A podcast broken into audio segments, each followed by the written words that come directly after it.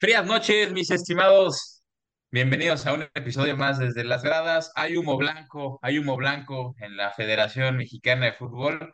Ahorita más adelante decimos por qué. Por lo pronto, te saludo, Paleta. Hay humo blanco, ¿eh? ¿Qué tal, Larry? ¿Qué tal a todas las personas que nos escuchan? Sí, humo blanco después de un buen rato y con sorpresa, ¿no? Porque me parece que e-, el elegido no, no, no estaba como entre los candidatos más eh, ideales o más sonados durante estos meses en los medios. Entonces, me parece, a mí, a mí me sorprendió, la verdad. Este, pero pues ya lo platicaremos más adelante, ¿no? También hablaremos un poquito ahí de, del análisis de la jornada, la quiniela. Eh, y creo que, creo que hay buena, buena información, ¿no? El día de hoy. Va a estar bueno el debate, va a estar bueno el debate, va a estar buena la plática sabrosona. Ya hasta me preparé una cuba. Eh, es jueves, es jueves de disfrutar, es jueves con sabor a viernes. Vámonos rápido, Paleta, con lo mejor de la jornada 5. Eh, San Luis Puebla, bueno, pues Puebla, eh, entre que sí y que no, pero termina perdiendo puntos con San Luis. La verdad es que partido intrascendente, no, no causó mayor revuelo, lo que ya más o menos sabía. Tijuana y Necaxa dividieron puntos. Partido también esos este, palomeros, ¿no? Eh, porque pues otra cosa no, no generan tanta emoción. El que pues no generó, bueno, ge- generó goles, fue- fueron cinco goles en total, pero generó un despido y una contratación.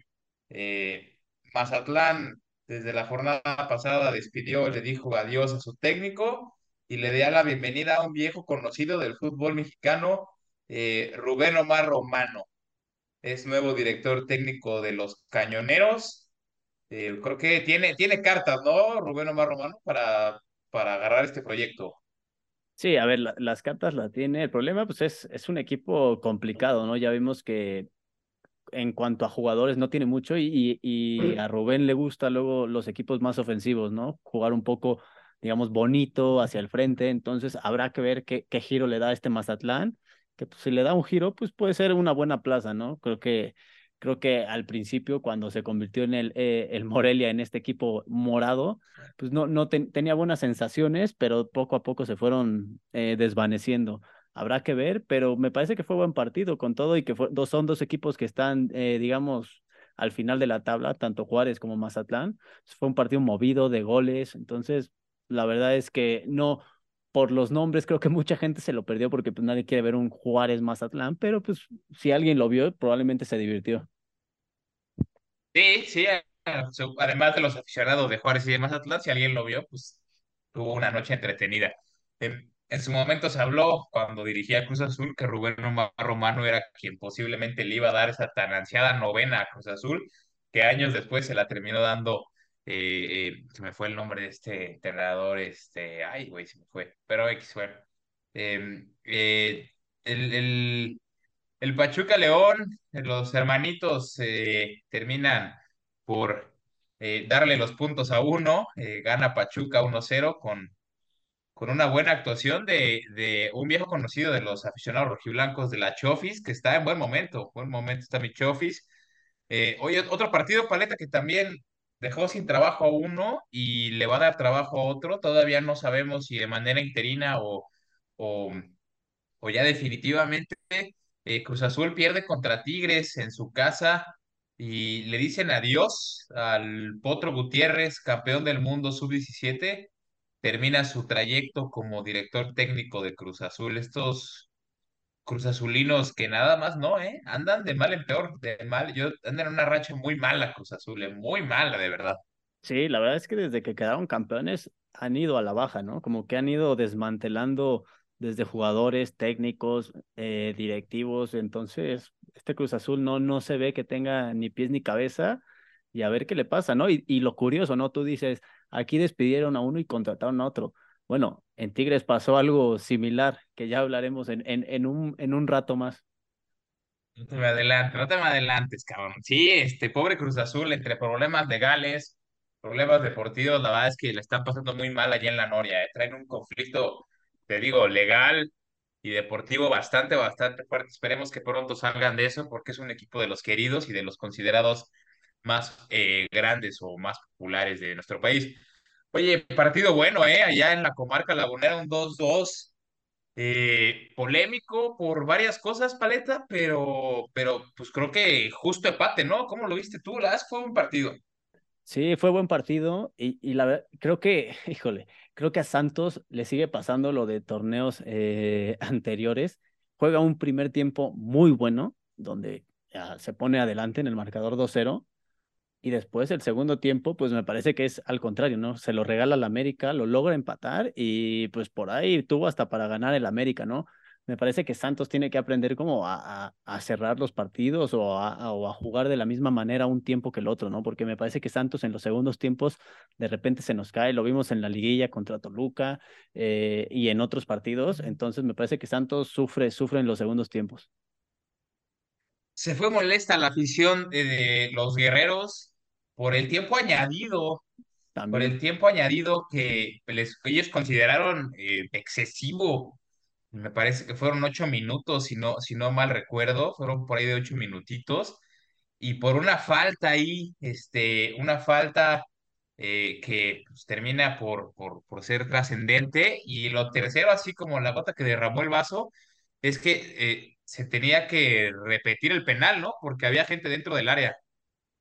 Sí, había gente dentro del área y a ver, es que estas cosas siempre pasan, ¿no? Siempre que está América enfrente, siempre pasan este tipo de cosas raras que en otros partidos normalmente lo marcan bien, pero cuando es América, eh, no sé, si, surgen ciertas dudas, ¿no? Por ahí. Es que la imagen, cuando congelan la imagen, Paco, o sea, eh, pareciera que el árbitro está viendo justo en el momento indicado cuando el jugador del América está invadiendo la, el, el, el, área grande este, para el cobro penal. Entonces, dicen por ahí, ¿no? Este, se hace como pato, camina como pato, pues ¿qué es? Pues robo. Entonces, este, digo, sin demeritar el, el empate de América, creo que otra vez eh, son este, la polémica arbitral y el América son de esos entes separados al nacer, pero que están unidos por el destino. Eh, otro partido eh, que tuvo varios goles, no, no fue lo, lo usual en CU. 2-2, Atlas Pumas, allá a mediodía del domingo. Pues digo, se agradece, ¿no? Generalmente los partidos en CU son muy malos y, y de pocos goles. Eh, mis Chivas, caray.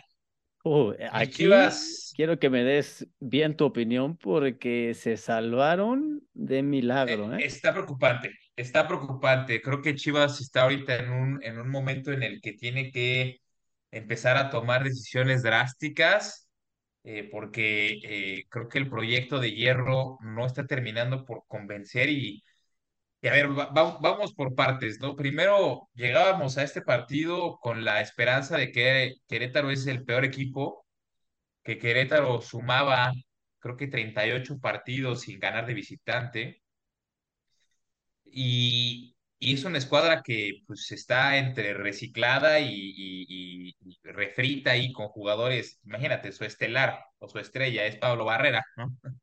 Desde ahí ya te digo cómo están las cosas. Em, y Chivas no pudo, no pudo, otra vez este, le cuesta trabajo generar oportunidades de gol, le cuesta trabajo, se habla de que los delanteros en Chivas son malos, son ineficientes, pero a ver, tú no puedes hablar de lo malo o bueno que es un delantero si no lo surtes de balones. Entonces, Chivas, Chivas co- padece mucho de la generación de fútbol y si a esto le sumas que generas poco lo poco que tienes no lo metes, si a esto le sumas que tienes un portero que no está del tamaño del equipo y te va a cometer un error, que te va a costar tres puntos, pues ahí te encargo. Entonces Querétaro termina por, por adelantarse en el partido y Chivas rescata el empate, ojo.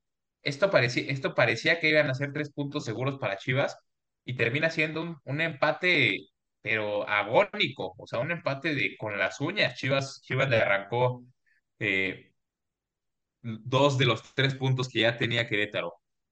Chivas tiene que mejorar demasiado, la central no termina por convencer, el portero ni se diga, te da tres partidos este, buenos y dos malos. Eh, el medio campo creo que es lo que menos me preocupa y arriba, arriba es un hospital. A ver, está lesionado Vega, está lesionado Conejo Brizuela, está lesionado JJ Macías. Eh, híjole, creo que lo de Chivas es, es, es para, para preocuparse, ¿eh? Sí, totalmente de acuerdo. Creo que, creo que lo que dices es, es importante, ¿no? O sea, si, si bien Chivas desde hace ya temporadas tiene un problema en la generación de gol y de meter gol, me parece que su, su, punto débil hoy en día también es, como dices, la defensa y el portero, ¿no? Porque como dices, ok, puede ser que no metas goles, que no generes, pero si te llegan una vez y te meten un gol por error del portero, de la defensa, pues entonces va a ser muy difícil que Chivas empate o saque el partido, ¿no? Me parece que Chivas, los partidos que ha ganado o que ha complicado a los rivales es porque anota primero, ¿no? Cuando le anotan a Chivas primero, se complica bastante el asunto porque para que revierta ese, ese, ese gol o esos goles, le cuesta muchísimo. Entonces me parece que Chivas tiene que empezar a plantearse por ahí, pues yo no sé si traer a Acevedo o algún portero ya de, de mayor jerarquía y por ahí eh, reforzar también la central, porque la central, sí, hay, hay chavos, hay mil, este, no sé, jugadores que por ahí dicen que como el tío Sepúlveda, que no, que iba a ser extraordinario, que esto, que aquello, pero yo la verdad es que no veo cuajar, cuajarlos y, y, parece que Chivas ni adelante ni atrás, como dices, creo que el medio campo es, es lo más rescatable de Chivas y lo que funciona mejor. Fíjate que sí, ¿eh? Este, ahorita, ahorita ya es tarde, ya es tarde para contratar jugadores, ya no se puede, ya cerraron registros. Eh, tengo una luz al final del camino, tengo una velita de esperanza ahí. Este, Fernando Hierro es un hombre de fútbol, tú lo sabrás mejor que yo, pues eres madridista, güey. Eh, y fíjate que ahorita eh, Tapatío, que es el que el equipo de Chivas que juega en Liga de Expansión, tiene jóvenes muy interesantes, ¿eh? Porteros, centrales, este, mediocampistas con tintes ofensivos. Yo espero que Hierro se dé una vuelta a los partidos de, de expansión. Ese es su chamba, güey, a ver, es director deportivo. Y eche mano de la cantera que tanta falta nos hace eh, porque pues de otra manera pues sería tanto como ya, ya tirar a la basura este torneo y decir, bueno, pues ya nos reforzamos para el siguiente con, con un portero, con un central y con un delantero, cabrón. Entonces, yo espero que Hierro se ponga a chambear y que abajo en cantera hay jóvenes que están haciendo las cosas bien. No por nada, Tapatío es este bueno, hasta hace unas horas que perdió contra Atlético Morelia, era líder e invicto de la Liga de Expansión. Eso es lo que a mí me da luz al final del túnel, pero tiene que mejorar Chivas sin duda alguna. claro, Prueba difícil la siguiente semana, lo platicamos más adelante, pero prueba difícil. Claro, y Chivas tiene que apostarle a eso, ¿no? A ver, Dime, dime, Chivas dime. es el equipo más mexicano, tiene que apostar por los mexicanos. Si siempre estás llorando porque te los venden muy caros, porque es que no valen eso, porque es que por ser Chivas te, te suben el precio, ok, bueno, pues entonces como antes, ¿no? Pues sácalos de tu cantera, de tus filiales, de tus, no sé, de donde puedas, porque me parece que Chivas eh, era o debería ser el generador de jugadores para la selección mexicana, ¿no? Siendo el equipo que juega con 11 mexicanos y de esos 11 mexicanos, pues tú dime quién, quién destacas que haya salido de Chivas, ¿no? O sea, destacarías a Alexis Vega, pero salió de Toluca, o bueno, lo trajeron de Toluca. Claro. Entonces, me parece que Chivas ha perdido mucho esa, esa mística y esa, esa formación de jóvenes que, que es lo que más necesita, yo creo que hoy en día. Hay un viejo dicho o una vieja máxima del fútbol mexicano que decía, si Chivas andan bien, si Chivas anda bien, la selección anda bien. correcto. Entonces, digo, no sé si sea verdad o sea mentira, pero yo creo que con lo que tú acabas de decir es un argumento muy favorable a, a, a este, a este lema, a esta máxima del fútbol mexicano. Oye, cerrando la jornada 5, Paco, buen partido, ¿eh? Me, me lo eché, buen partido el de Monterrey contra Toluca. Tristemente, pues terminó perdiendo tu equipo, pero fue buen partido. La verdad es que creo que hasta ahí los Rayados, este, pues la sufrieron y la sufrieron bastante. Sí, mira, yo, yo creo que Toluca le pasó eh, un poco lo que a Santos en el segundo tiempo. Yo creo que Toluca regala el primer tiempo, le meten dos goles y levantarte de un 2-0 allá en el, en el Gigante de Acero, pues es complicado, ¿no? Sí, en el segundo tiempo me parece que Toluca fue superior a Monterrey. De hecho, Monterrey creo que no tuvo, o sí tuvo, tuvo una de peligro que pegó en el poste, pero de ahí en fuera no llegaron casi nada. Toluca dominó el partido, de hecho hicieron creo, casi el doble de pases que Monterrey. Eh, pero pues no encontraron el gol. Monterrey se cerró bien eh, y no encontraron el gol, aparte de que por ahí eh, Toluca tenía lesionados a Zambeso, estaba tocado, entró unos minutos, Cocolizo tampoco estaba, está lesionado.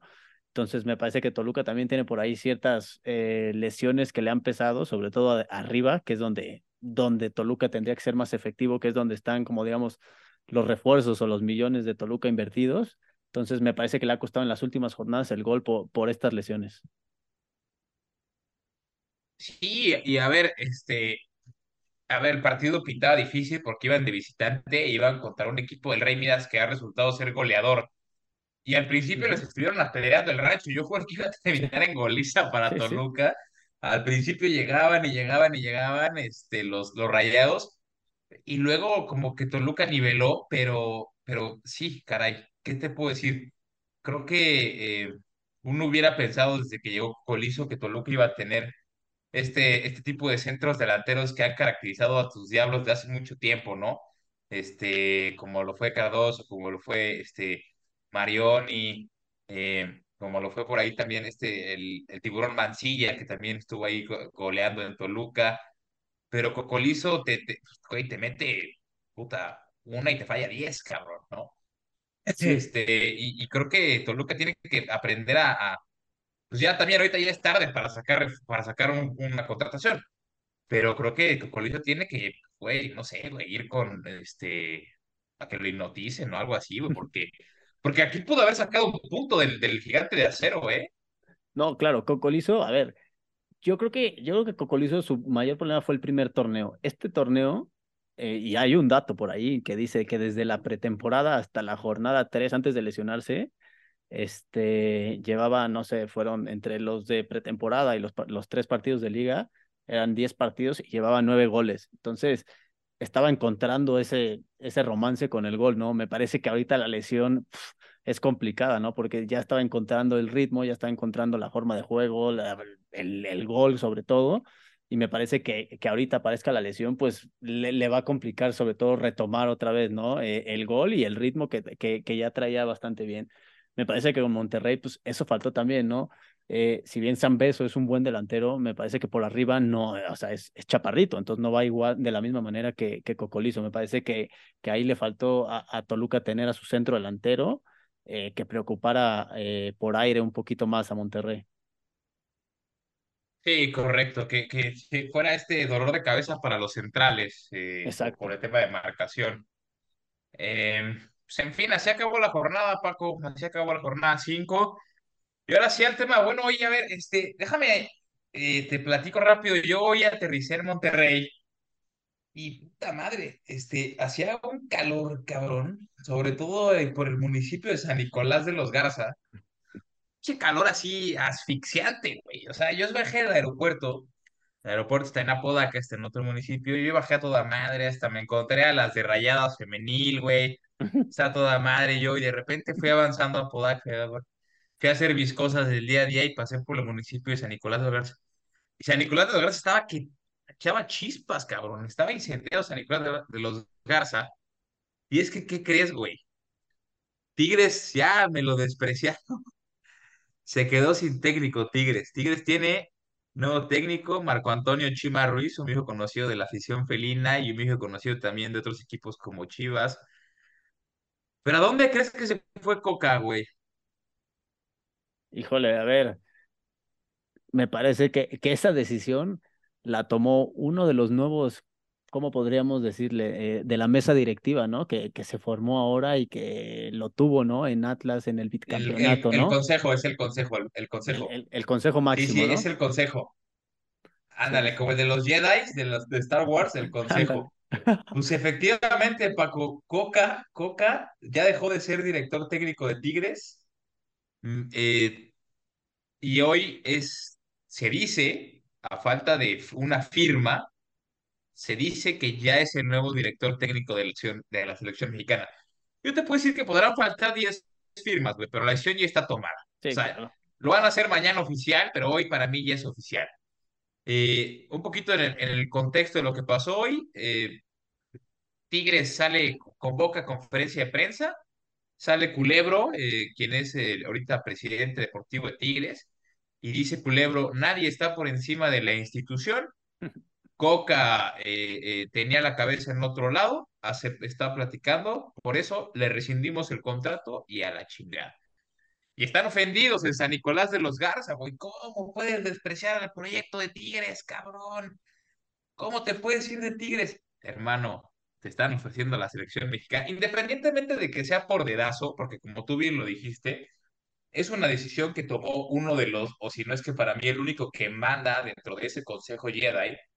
Eh, pues, ¿quién no le va a decir que no a la selección mexicana, cabrón? Es que O sea, justo, justo eso te iba a decir. A ver, si, si estás en un equipo del fútbol mexicano, para que te volteen a ver, siendo entrenador, tiene que ser América o Chivas. Tigres es una puta mierda. claro. Y, la, y, a ver, y si te dice la selección, pues evidentemente más, ¿no? O sea, si tú vas a la selección, sales eh, en todo el mundo. Entonces me parece que no, no sé de qué se ofenden los, los chiquitigres, como tú les dices, ¿no? O sea, me parece estúpido esa, esa reacción, que sí está bien eh, el tema de rescindirle el contrato por eso, pero a ver, también creo que lo exageraron demasiado, ¿no? Sí, sí, o sea, na- na- nadie está por encima de la, de la, de la historia de los Tigres. ¿Cuál historia, cabrón? O sea, Tigres existe hace 10 años, güey. Antes nadie conocía a los pinches Tigres, la neta, güey. Pero a ver, dejemos al lado, yo te lo comenté porque pues, pues ya sabes que yo vivo acá, güey, pero realmente vámonos a lo importante. A ver, Paco, es- desde hace unos meses estuvimos hablando y fuimos muy serios tú y yo y dijimos que había una baraja de técnicos, ¿no? Estaba Miguel. Herrera, estaba Nacho Ambriz, estaba Almada, eh, se, se- inclusive se habló de Bielsa, eh, eh, se habló de Jimmy Lozano, en fin, se hablaron de este, este círculo de cinco o seis técnicos eh, que eran los ideales para este nuevo proyecto de, de 2026 en el que México es coanfitrión de una Copa del Mundo. Después del fracaso que fue eh, Qatar 2022, México quería, o las intenciones de los directivos, de los dueños del fútbol, era eh, traer a un director técnico que fomentara este famoso cambio generacional que no se dio con Martino y le diera a México otra vez, o le devolviera a México ese, esa competitividad, esa, esa grandeza dentro de nuestra paupérrima zona que es CONCACAF y nos permitiera ubicarnos como, como un conjunto de poder frente a otras confederaciones, específicamente o más importante, la sudamericana. Entonces hubo esta pugna, ¿quién es el mejor? Jimmy Lozano, Miguel Herrera, Almada, y así se estuvo hasta hace unos dos días, güey. Y antier, cabrón, apareció alguien nuevo en la ecuación, Coca. Coca apareció en la ecuación y se empezó a hablar de que Diego Martín Coca estaba teniendo eh, o estaba empujando fuerte para ser el nuevo director técnico de la selección mexicana. Inclusive se hablaba de que Miguel Herrera ya estaba en Tijuana porque ya iba a firmar con Tijuana, ya habían hecho a un lado a Miguel Herrera, ya habían hecho un lado a Jimmy Lozano, la carrera se, ya habían hecho un lado a, mi- a Nacho Ambriz, la carrera se lleva ahora entre Coca, este caballo que se metió así de la nada, se metió a un carril y le compitió a Almada. Y pues de este consejo que se va a encargar de ahora en adelante o desde hace unas semanas de tomar las decisiones de la selección mexicana, hay dos muy fuertes, que son Grupo Caliente y Grupo Orlegui. Y pues Grupo Caliente y Grupo Orlegui tienen algo en común, el nombre de un representante. Adivina quién representa ese representante. No, pues ya, ya dínoslo. La Coca. Entonces Coca termina por ser del agrado de estos dos que tienen intereses en común Y como al grupo Pachuca me lo relegaron, más bien él no quiso participar en este Consejo Jedi, pues Coca es a la espera de confirmación, es el nuevo director técnico de la selección mexicana. Y dicen, dicen por ahí los, los, eh, los periodistas, que lo único que está deteniendo a Coca de ser el siguiente director técnico de la selección mexicana es que lo están condicionando a resultados. Es decir, si tú no ganas esto, yo te rescindo el contrato sin indemnización. Yo creo que va a terminar siendo Coca, güey. Pero a ver, yo te pregunto, independientemente de todo lo que acabo de dar del contexto, sigue siendo un circo nuestro fútbol mexicano, de verdad es una payasada. O sea, increíble que, que hable cinco, cinco opciones y, y de repente una sexta se meta y termine por ganar la sexta opción. Pero bueno, ¿es de verdad, a tu consideración, Paleta, es verdad Diego Martín Coca, este técnico que nos va a llevar o nos va a regresar al plano en donde México estaba e inclusive un poco más? ¿O nos espera un Mundial de 2026 igual que Qatar 2022? Mira, yo creo que, o sea, desde la elección, este, me parece que va a pasar algo similar, ¿no? A lo de Qatar 2022, con la excepción de que seguramente la FIFA, por ser los anfitriones, va a estar de nuestro lado, ¿no? Tema de arbitraje, tema de polémicas, tema de eso, lo vamos a tener a favor. Entonces, eso le puede favorecer. Pero en cuanto a, pues, no sé, algo diferente, pues yo no lo veo con Coca. O sea, yo, a ver, vamos a, a repasar en dónde ha estado Coca. Estuvo en Tigres, ¿no? Le quitó el puesto a, a Miguel Herrera y ahora se lo quita en la selección también. Eh, a ver, Tigres es un equipo plagado de estrellas. Eh, que tú dices, quiero a Laines, le traen a Laines eh, pagándole una millonada. Que quiero correr a- al francés, corres al francés. Que quiero desaparecer a Córdoba, uno de tus mejores jugadores que podría llegar al Mundial. Lo desaparece. Es bicampeón con Atlas. A ver, recordemos ese bicampeonato también, ¿no? Eh, tampoco fue que Atlas fue superior, por ahí les regalaron algunos partidos. Y, creo que tú, tú te lo sabes más de memoria porque od- odias al Atlas por ser tu, tu rival de ciudad. También en la selección no vas a tener a un Quiñones, no vas a tener a un Furch. O sea, vas a tener otro tipo de jugadores y, y- chavos que yo nunca he visto a, a Diego Coca, eh, no sé, debutando jugadores o sacando jugadores o de esa manera, ¿no? En, en sus otros equipos, en Tijuana, en, ha sido fracasos. En estos equipos, pues porque le han dado jugadores, eh, es como si te dicen a la selección mexicana, ah, bueno, te puedes traer a, a Cristiano Ronaldo que está en Arabia, te puedes traer a Messi, que pues sí, o sea, con ese tipo de jugadores, obviamente puedes hacer algo en la selección, evidentemente es mucho más complicado.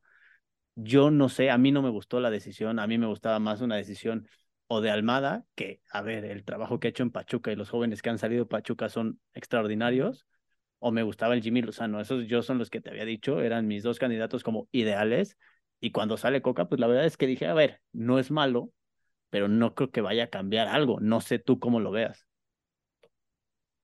A ver, punto número uno, güey. eh, Coca no ha debutado a ningún joven mexicano, a ningún.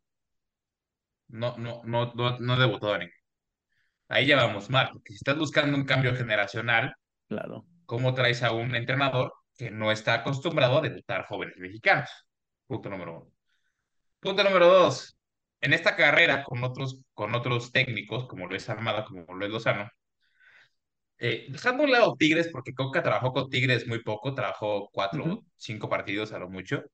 Eh, vamos a hablar de Atlas, este, que fue pues, lo, lo que lo colocó en, en, en, en la selección mexicana realmente por este bicampeonato. Eh, Camilo Vargas, figura de, Atlas en el bicampeonato, sin duda, extranjero. Nervo, central de Atlas, figura para el bicampeonato, sin duda, extranjero. Eh, Julio Furch, eh, figura indispensable del bicampeonato, extranjero. Julián Quiñones, figura indispensable para el bicampeonato, extranjero. O sea, de, de, de tus pilares para el bicampeonato, cuatro eran extranjeros. Portero, centrales, se me fue el nombre del otro central del Atlas, pero también es extranjero, no sé quién es, no es Nervo, es otro, pero Sí, también es Santa. María, ¿no? O algo así. Santa María, Santa María, este, extranjero. Eh, tus dos delanteros, extranjeros. La, la- el medio campo sí era, era mexicano, Rocha, el Hueso Reyes, pero, pero, pero de ahí en fuera, el resto era, era extranjero. Eh, ¿cuál es el estilo de juego de Coca que lo hace ser bicampeón? Muy fácil. Tenemos un- una línea de cuatro bien paradita atrás, eh, difícilmente me hacen gol, es, un- son, es una defensa muy cerrada eh, y, y mandamos pelotazo, mandamos balón largo, buscando a un delantero fornido, a un delantero de, de fortaleza física considerable que retenga el balón y que le permita o que le dé tiempo a jugadores eh, que partan de media cancha, que partan a, concluir esa jugada, ¿no? A- es decir, a lo mejor un, disparo de fuera del área o, encarar con, con velocidad, como lo es Quiñones, como lo es eh, eh, Jeremy Márquez, como lo es Aldo Rocha. Pero ese era el juego de Atlas y lo dijimos muchas veces tú y yo aquí en este programa, Paco. A ver, es increíble que después de un torneo no logren descifrar el juego de Atlas. Ese es el juego que Diego Martín Coca tiene o está acostumbrado a, a- o es más bien el que le ha funcionado. Yo lo veo mal porque el esquema del juego, o más bien la manera en la que juega Coca, eh, necesitas jugadores este, de ciertas condiciones que hoy día los mexicanos no lo tenemos. Eh, no tenemos a un Julio Furch, no tenemos a un Julián Quiñones. eh, los centrales te puedo decir que, o sea, sí hay buen material, pero, pero no al estilo de Santa María de Nervo. Entonces, eh, ¿cómo le puedes dar el mando de, de un seleccionado nacional a un entrenador que está acostumbrado a trabajar con extranjeros? Y cuando vas a Tigres, ¿quiénes son las figuras de Tigres? Es Guiñac, Claro. eh, eh, es este, eh, ¿cómo se llama este? Es- También es Quiñones, creo, ¿no? Si no me Sí, recuerdo. eh, Luis, Eh, esta- también es Quiñones, este, El Diente López, Nahuel. Guzmán, este, lo- lo- los centrales que son mexicanos, pe- pero, pero pues ya son centrales ya no debutados, vaya, o Eh, sea. El contención Pizarro. Pizarro es extranjero. eh, eh, o sea, híjole, e- eso es lo que me cuesta trabajo pensar. Ahora, si yo te pongo del otro lado, quién era la competencia directa de Coca, es Almada, güey. A ver, Almada, desde que estuvo en Santos, eh, sí, también tiene extranjeros y, y también en Pachuca, pero, pero hizo jugar a jóvenes desde una edad como pues, temprana y los, y los formó. O sea, eh, Campos, el lateral de, de, de, Santos, que sigue siendo ahorita titular, que se me hace extraordinario. Eh, eh, hace el mismo Acevedo. eh, por ahí también un, jugador de Chivas que, que se fue a Santos, ahorita se me fue el nombre, eh, que termina por titular y que termina de ser pieza clave para esa final que pierde contra Cruz Azul. Eh, y ahora que está en Pachuca, ¿quiénes son las figuras de Pachuca? Kevin Álvarez, Luis Chávez, Eric Sánchez, la Chofis López, cabrón. O sea, la Chofis la López recuperó. estaba muerto, Sí, cabrón. La sí, Chofis sí. López estaba muerto en Estados Unidos. Y ve ahorita el nivel que trae la Chofis, güey. Se le fue Nico Ibáñez. ¿Y cuál fue la reacción de Almada? A ver, aquí tengo a De La Rosa, vente De La Rosa. Y está jugando con De La Rosa ahí, güey. O sea, No, y van de líderes y van ganando. O sea, es incongruente lo que están haciendo, de verdad. O sea, yo no, yo no digo que los dos bicampeonatos sean poca cosa, pero volvemos a lo mismo. Veamos el contexto de los dos bicampeonatos, güey.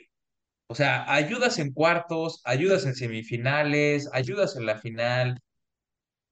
Yo para mí creo que va a ser más de lo mismo. Fue una burla, fue una burla. Ahora ya, un saludo a, a- a nuestros compañeros de, de la aplicación de Dive que se burlaban de mí cuando yo decía que el fútbol mexicano hoy día está poseído por Grupo Orlegui, güey. O sea, hoy, hoy es un, hoy es una, hoy es un claro ejemplo de que, de que Grupo Orlegui es dueño del fútbol mexicano. En esta liga se hace lo que Grupo Orlegui quiere. Esa es la realidad. sí, no, to- totalmente de acuerdo. Mientras, mientras los partidos los pasen eh, por Televisa o por ahí que estén de la manita con las cargas, ese güey, y- o más bien Grupo Ley es el que manda. Entonces, pero eso pues ya, ya, ya tiene un rato de saberlo, ¿no? Y el otro equipo o el otro grupo, que normalmente a base de fútbol y a base de, jugadores y a base de, buenos planteamientos, que es el grupo Pachuca, pues es, es la contraparte, ¿no? Que no se quiso unir a este a, este, a esta organización, a este comité de, de risa.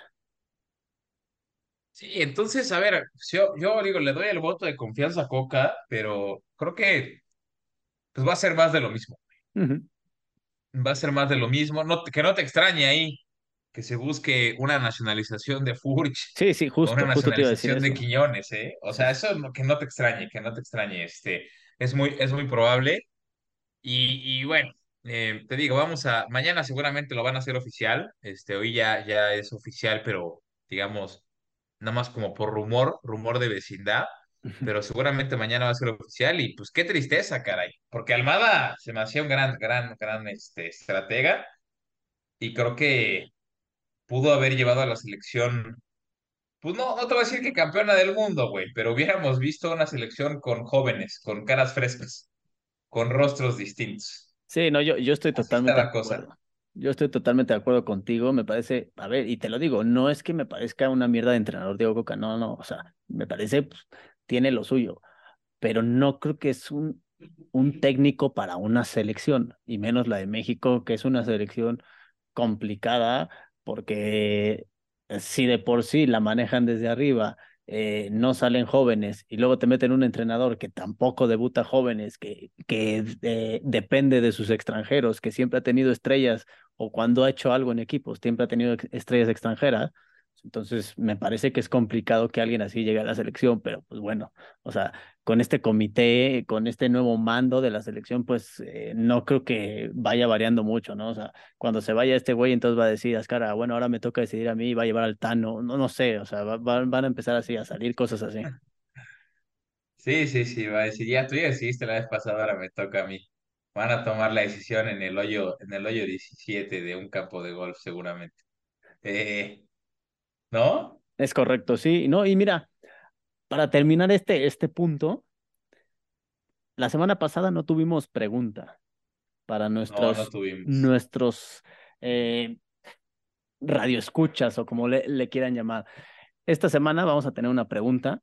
La segunda pregunta, para que se pongan pilas, vamos a subir una publicación ahí en nuestra red eh, social de Instagram y en los comentarios nos tienen que decir de los candidatos que estaban para la selección, y se los voy a decir los candidatos, eran Nacho Ambriz, eh, era el Jimmy Lozano, Almada, bueno, Diego Coca, a ver, no era un candidato, pero pues bueno, lo pueden tomar como candidato. Diego Coca y el Piojo Miguel Herrera, de esos cinco, ¿quién de esos cinco dirigió en diferentes años o en diferentes épocas a los dos equipos considerados más grandes del fútbol mexicano. Y quiero decir, a Chivas y América. Entonces, quien responda el nombre o los nombres de los entrenadores que han pasado por esos dos equipos, va a tener ese acierto en esta, en esta jornada. ¿Te parece bien? Me parece excelente. Es de conocedores esa. Esa es de amantes del fútbol mexicano. Muy buena pregunta. Eh, la pusiste difícil, la pusiste difícil. Eh, pues ya saben, en cuanto salga el posteado en Instagram la publicación, como comentario ahí pongan la respuesta y le sumará, le sumará otra palomita. Ya hubo quienes participaron en la, en la publicación pasada eh, y, esta es la segunda, está buena. Ni yo me la sé, imagínate, güey. Esta, esta, y voy a hacer un poco, o sea, a ver, tú fuiste el, el profesor que todos odian, ¿no? El, eh, el profesor culero que les dio poco tiempo a los alumnos para responder o para entregar el trabajo. Yo voy a ser el barco. Les voy a dar, esta pregunta, esta, esta pregunta les voy a dar hasta que juegue de nuevo la selección su primer partido de este año, que según yo no es falta mucho, pero sí falta como un par de meses o por ahí. Hasta ese punto tienen para contestar esa pregunta. O sea, si nos escuchan dentro de un mes este capítulo y todavía tienen para contestarla, pues adelante. Pero hasta el partido donde debute Diego Coca como entrenador de la selección mexicana, tienen hasta esa fecha. ¿Te parece bien? Oye, güey, imagínate que Lea mañana diga, no, pues Coca va a dirigir hasta el segundo semestre mientras va a haber un interinato del Jimmy Lozano. Bueno, dejémoslo en el primer partido de la selección, ¿te parece?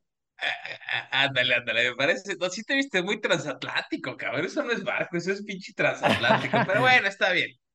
No, pues digo, para, darle un poquito de tiempo. No, no, está bien, está bien, es jueves, se vale, el cuerpo ya está relajado pensando en el fin de semana, este, acabamos de regresar de un puente, entonces me gusta, me gusta que vengas en esta actitud, este, más noble que la 4T, más noble que el López Obrador, cabrón. Eh, está la pregunta para participar, les dieron un chingo de tiempo, o si pueden, pueden dejar hasta el final, pero bueno, acuérdense que está ya el tiempo límite. Pues cerramos el tema de selección mexicana, Paco, que Dios bendiga a Diego Coca, que le vaya muy bien, el mayor de los éxitos, que nos dé muchas alegrías. Eh, y vámonos al tema de la quiniela ya para cerrar este episodio, porque te digo, la gente ya se quiere ir a dormir, cabrón. Ya hubo un partido, Paleta, ya hubo un partido. Eh, León terminó por vapulear a, Querétaro 3 por 0 en la cancha de la corregidora, entonces aquí no hay mucho que decir. Ahorita se está jugando. Aunque me eh, parece que en el de, partido. Dime. En el de León, Querétaro, a ver, los dos le íbamos a dar a León, ¿no? No creo que ibas a dar un empate o ibas a ah. darle a Querétaro. Bueno, después de que empató con mis chivos, yo sí le iba a poner la victoria a Querétaro. Ay, hijo. No, no es cierto, le iba, a dar a León, le iba a dar a León. El segundo se está llevando a cabo en este momento, eh, es, el, es el segundo tiempo ya del Atlas Monterrey. Eh, me parece que debe ir en el minuto 65, 70 a lo mucho. Va ganando Monterrey 1-0, entonces te, te pregunto lo siguiente, ¿se que, ¿gana Monterrey o, o Atlas termina por darle la voltereta o rescata el empate? Este, híjole, yo creo que Atlas se le ha complicado, ha- han aplicado la cruzazoleada en los últimos partidos o en el último torneo. Yo creo que gana Monterrey, ¿eh? No creo que, no creo que puedan eh, lograr empatar o, o ganar. Yo creo que se lo lleva Monterrey. Yo también, yo también siento que se va a quedar el partido así 1-0, pero va a haber emoción en los últimos minutos. Entonces ya de los dos se lo dimos a Monterrey. Y mañana sí, en el viernes botanero, eh, Puebla-Mazatlán, ahí en Puebla. Mazatlán es estrenado técnico, güey. Estrenando técnico, y dicen por ahí, ¿no? Que cuando estrenas técnico no pierdes. Entonces, yo me voy a ir por el empate aquí. Esa es otra máxima del fútbol mexicano. Técnico nuevo nunca pierde. Y yo por eso me voy por el empate también. Eh, Tijuana contra San Luis, allá en la frontera. Los Cholos que también hace poco despidieron a su técnico. Sí. No, y, y San Luis que va bien, ¿eh? O sea, San Luis va en sexto lugar, entonces. La verdad es que ha apretado el, al paso, pero siento que allá es complicado. Ya lo hemos dicho muchas veces que la cancha de, de Tijuana es difícil. Este, Tijuana, a ver, tampoco anda muy bien, tampoco les voy a dar la victoria, pero yo creo que aquí va a haber otro empate. Yo también siento que van a dividir puntos, va- se van a ir en, en- en un salomónico empate. Oye, este, hace mucho tiempo estos dos eran hermanitos, hoy ya no son hermanitos, ya, ya. Me parece que hasta esta inversión extranjera ya tiene el Necaxa. Necaxa visita a las Águilas del América en el Coloso de Santa Úrsula. Pues yo creo que aquí se la, se la lleva, se la lleva América, la verdad, de, de, de local y contra Necaxa, que la verdad es que yo pensaba que con Lilini iba a tener otro, otro tipo de, pues no sé, de fútbol, de, de, de resultados, pues la verdad es que no, no, no se ve tampoco que camine y yo creo que América va a terminar por llevarse el resultado. Yo te voy a contradecir, mi estimado. Creo que Lilini le tiene bien tomada la medida a las Águilas del América y le va a sacar un sustote a los del Tan Ortiz. Y va a ganar Necaxa. Va a ganar Necaxa. Duelo de felinos acá en, en, en San Nico Ranch, que siguen ardidos todavía. Tío, que ese calor se sentía durísimo hace rato. Tigres contra Pumas. Tigres Pues con el Chima Ruiz, técnico nuevo. es lo que te iba a decir, justo, pues yo creo que aquí, a ver, y además siendo Tigres, que creo que tiene mejor plantel que Pumas, se me hace que se lo va a llevar Tigres, ¿eh?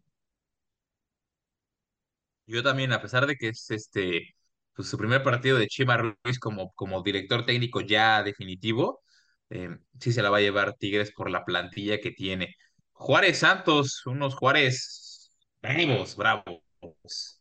Pues, Yo creo que es buen partido, mira, y, yo lo dije al principio, ¿no? Santos me parece que también fue de los equipos que no se reforzó tanto, o que más bien le quitaron jugadores específicos, pero ahí va, ¿no? Cuarto lugar, lo está haciendo bien, con todo y todo, pero creo que va a una plaza que, es complicada, ¿no? Juárez no es un equipo, digo, a ver, no, no es un equipo de, de los primeros de la tabla, pero tampoco es de los, de los últimos. Me parece que es una, una plaza complicada. Yo le voy a dar aquí el empate también. Andan bien, andan bien los Juárez, ¿eh? Este, los, bueno, los Bravos, perdóname, los traen ahí jugadores de experiencia.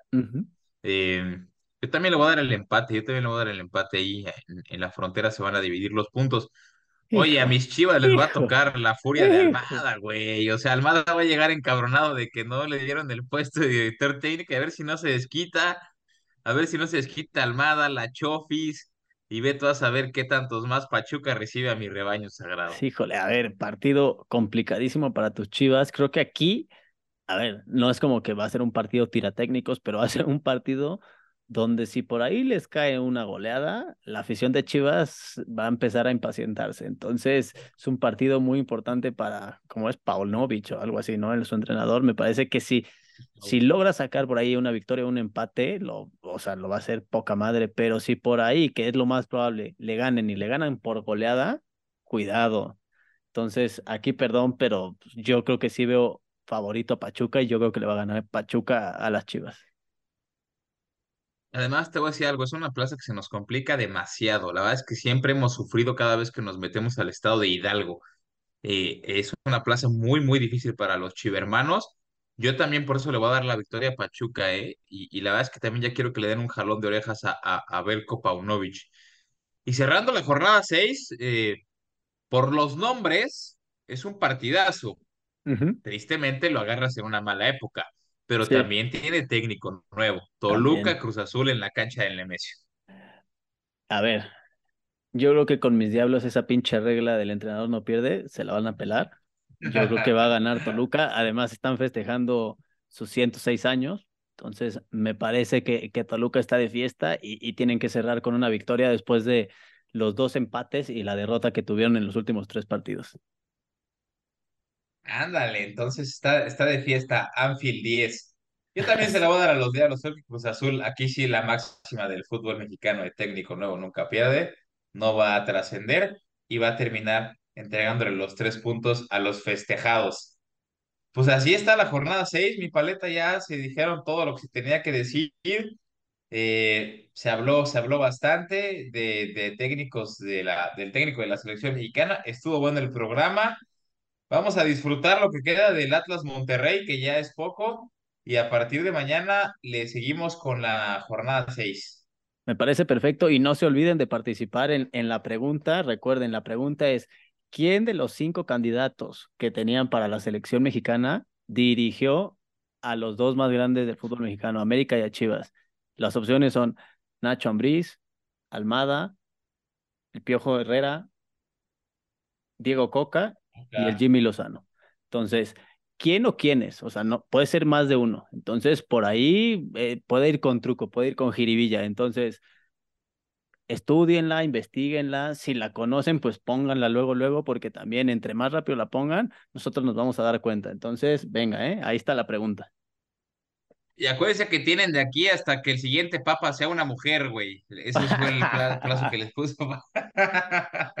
no, no es cierto. Tienen de aquí hasta el primer partido de la selección mexicana, sea oficial o sea amistoso. Pues cuídense mucho, señores. Descansen, que pasen bonito jueves y disfruten la jornada 6 de nuestro fútbol mexicano. Hasta luego.